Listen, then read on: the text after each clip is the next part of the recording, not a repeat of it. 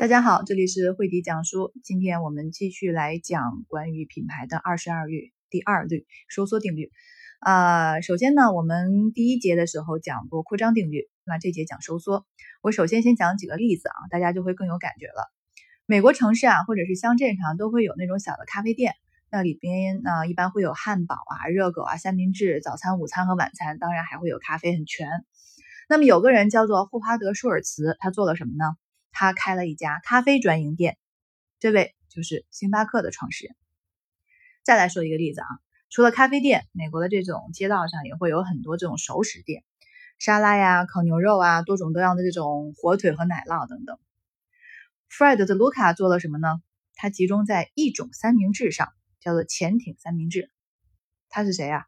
他就是 Subway 的创始人。第三个例子，查尔斯·拉扎勒斯。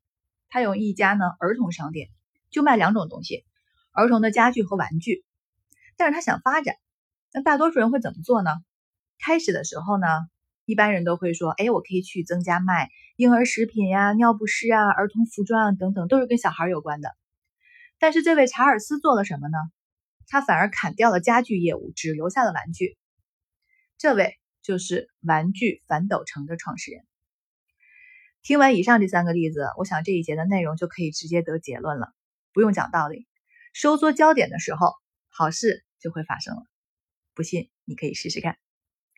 下一节呢，我们将介绍如何启动一个新的品牌。感谢你对本节的收听，我们下次再见。